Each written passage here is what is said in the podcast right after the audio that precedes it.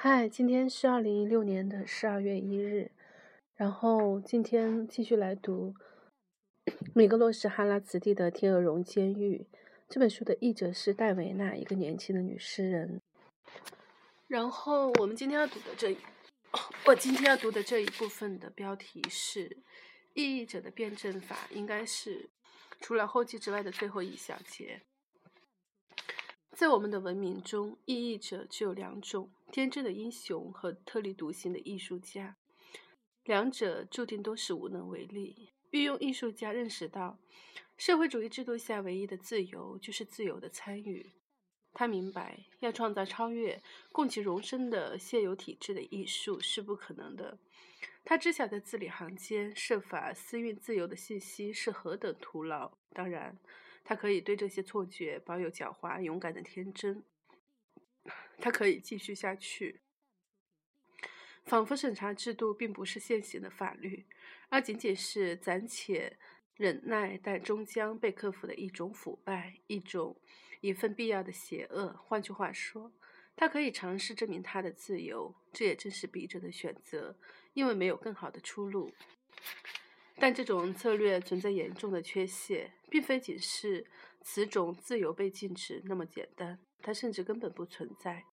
不同于谋杀，谋杀是可以被认定的行为。这种自由的最大问题是，它的存在无法被证实。我们的英雄的天真之处，不在于他不相信审查制度的存在，而在于他认为存在的审查制度想要挟制住自己。他不明白的是，拒绝自我审查的同时。他也将国家垄断下的自由变成了一件紧身衣。我们的检察官只对艺术家同僚们有兴趣，这些艺术家甚至能创造出糟糕的艺术，误入歧途或愚昧无知。只要他们牢记自己的雇员身份，他们就可安享被审查的特权，领受随之而来的合法性。他们的美学实验将有机会在社会上实践。他们的虚无主义将被抵消中和，他们的作品将被改良改良，从残酷到同情，从悲情到抒悲剧到抒情，从荒谬到闹剧。这些作品届时将在适当的地点和以适当的形式与选定的观众见面，最后借助评论家的帮忙，成为富有使用说明的产品。这幸福之道被天真的英雄嗤之以鼻，拒绝自我审查的艺术家们同样遭到审查官的拒绝。他们被美学世界放逐，他们的作品无论如何都无都无法被生产、出版或者作为艺术品被展览。艺术家的专业执照被吊销，特权被废除，天真的英雄被艺术界摒弃放逐。请理解，艺术家。没必要将他们的意义都说出来，那只会叫我们的审查官们忙碌。毕竟，很多言外之意可以挤进字里行间。对自我审查的拒绝是如此罕见，且与雇员们的行为天壤之别。当听闻他时，所有正直的雇员都竖起自己的耳朵。道德高尚的异议者会被国家降格为一个政治抗议者。他的作品将被单纯的认定为承载政治不满的工具，这样他就可以成为责备的对象。他很快就会站在法庭上，诉讼揪住他创造性工作的某个特定方面不变不放。艺术家徒劳地呼吁艺术的有机本质，然而他已经不再是一个艺术家。通过拒绝和与国家。机构相协作，他自动宣布放弃专家的位置。他只是一个遇到法律麻烦的普通人。法庭上每个公民都是每个公民都是平等的。未经许可的艺术，始终是潜在的颠覆性的所在。艺术家从美学世界里的精英沦为大众的一员。他无法要求任何特权或权利。如果他这样做了，他就真的很幼稚。没错，他是原告的同谋，可这一联盟对他根本没有利用价值。对于这个天真的英雄，未来只剩下无休止的冲突。现在他意识到他是自由的，可他的自由已被他浪费。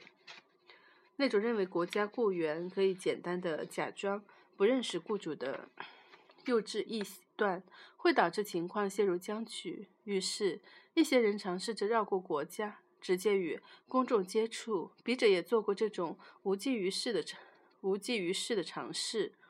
特立独行的艺术家的自由也仅仅存在于理论中，天真的英雄可能只是被排除在艺术王国之外，而特立独行的艺术家却从一开始就被认定为敌人，因为他从根本上拒绝国家文化，他打乱了垄断机器的平稳运行，挑起了独立运动。尽管一直努力保持着与国家的联系，天真的英雄还是在挑战国家。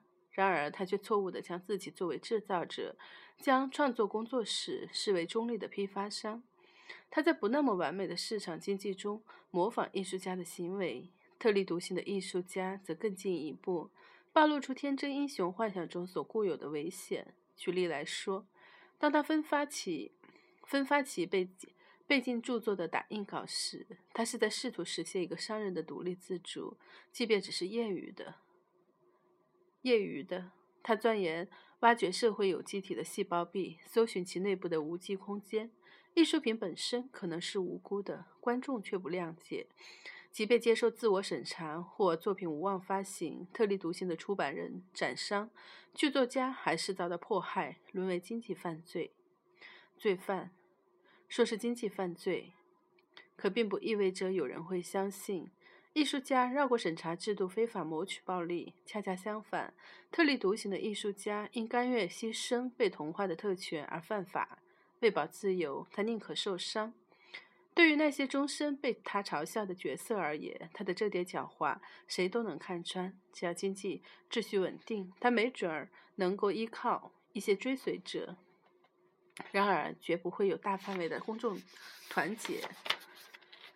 异议者们彼此之间在政治上往往存在分歧，但在心理上，他们却大致相同。国家文化可以称他们为浪漫的个人主义者，诚如19世纪反叛庸俗资产阶级思想的浪漫主义者在旧时代壮丽神圣的神像前寻求庇护一样。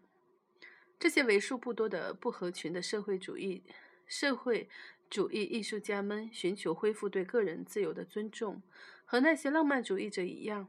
这些艺术家们并非预示着一场复兴的到来，他们承受着新文明里发生的转变已然不可逆转的事实。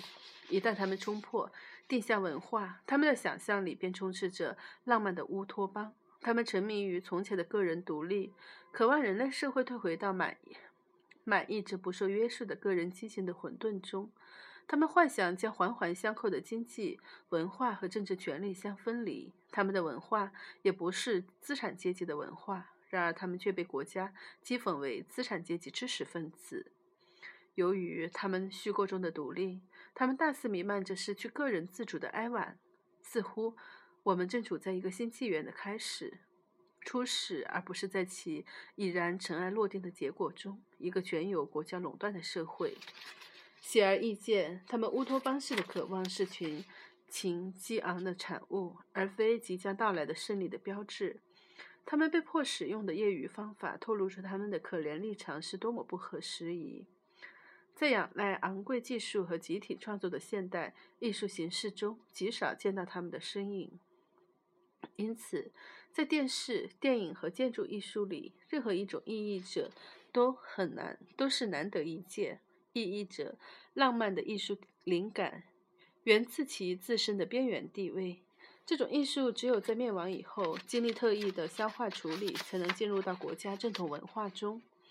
如此看来，在国家文化的茧壳里，没有这些人的立足之地。不过，尽管岌岌可危，他们的存在没准儿正是精心设计的战略的一部分。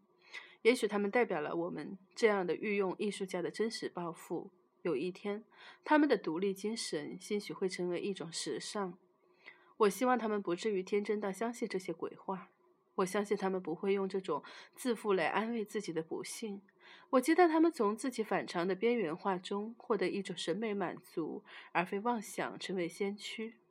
但我担心，他们从一开始就已被太深地灌输了传统的承诺，轻易就宣布放弃社会主义美学的最根本的原则。艺术作为服务的思想，比这太清楚。光是去满足一个人对自己情感的探索，就已经有多么困难。他们希望自己的艺术有一天能在民族文化意识的塑造中发挥积极的社会作用。如果这就是他们的愿望，那么他们大可放心。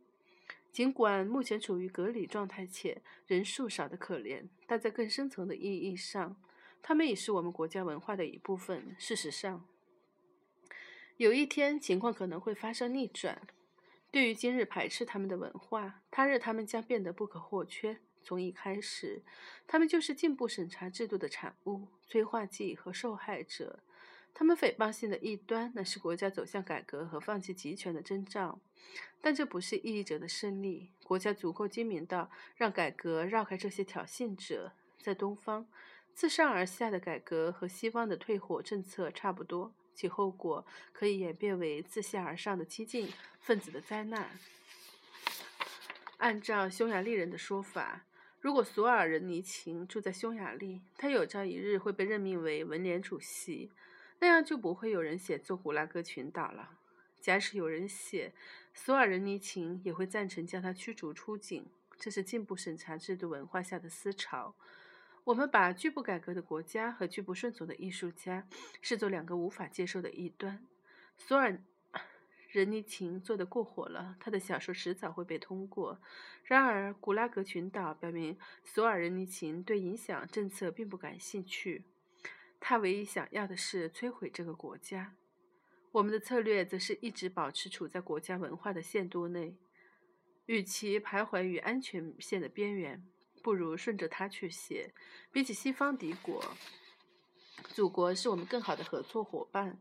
尽管异议者无意中加速了新的社会共识的创造，他们也很难指望国家向他们表示感谢。不管怎样，他们被允许生存下来就够新鲜的了。西方国家接受并支持他们作为自己文化的一部分，东方把他们作为战俘对待。和平谈判仍在继续，即使是在他们容易的、容身的危险的聚居区，异议者都坚持为信仰服务。他们乃是警示预言。用毛泽东的话来说，他们以身作则。这些人中有谁相信历史是可以逆转的呢？他们是难以理解的陌生人，他们是个人主义活生生的纪念碑。可悲的是，新的一代不了解我们的国家文化，孕生于苦难。如果一些时间时候不羁的艺术家们被迫送进异议者聚居区，这并非意在阻碍国家文化的发展。偶尔的排外只是划清界限的手段。对异议者的审判是对这些那些人忠于国家的艺术家的赐福。对异议者偶尔的羞耻，保证了获得许可的运用艺术家的安全感，有别于斯大林的石器时代，进化的定向文化，甚至偶尔需要异议者崭露头角。这么说也许有点夸张。异议者已经成为定向文化中的一个有用类别，一如早先被接受的致力于民族价值的乡村民粹主义者。或向国际开放的世界都市主义者，可说到底，纵使没有被捕，异议者还是无处可去。他们被排斥在官方文化之外，在孤立中，他们变得平庸。他们的规模也被系统的规划，因此，即使他们没有意识到这一点，从国家的角度来看，异议者和其他流派之间最显著的差异也已消失。一个更宽容的时代即将破晓，正如在古代漫长难忍的封建帝国里，叛徒高官可能建立道德寺院。同样的，社会主义现代化国家将顽固的异议者看作一个可怕、怪异、厌世教派的成员，通过教育使他们获得清醒。毕竟他们本质上是无辜的，且事实上存在利用价值。他们的艺术作品也不被浪费。统治者不时的放马，让他们中的少数得以进入正统文化。诚然，这通然发生在他们身后。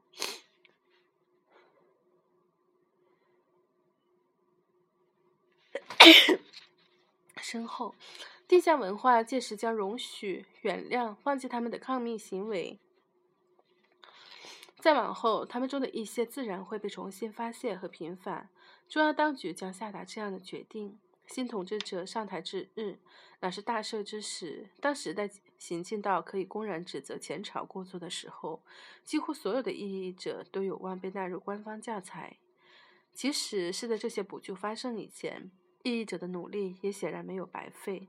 他们像花园里的碎花朵一样，成为泥土的营养素。国家文化可以得到这些肥沃意义的滋养。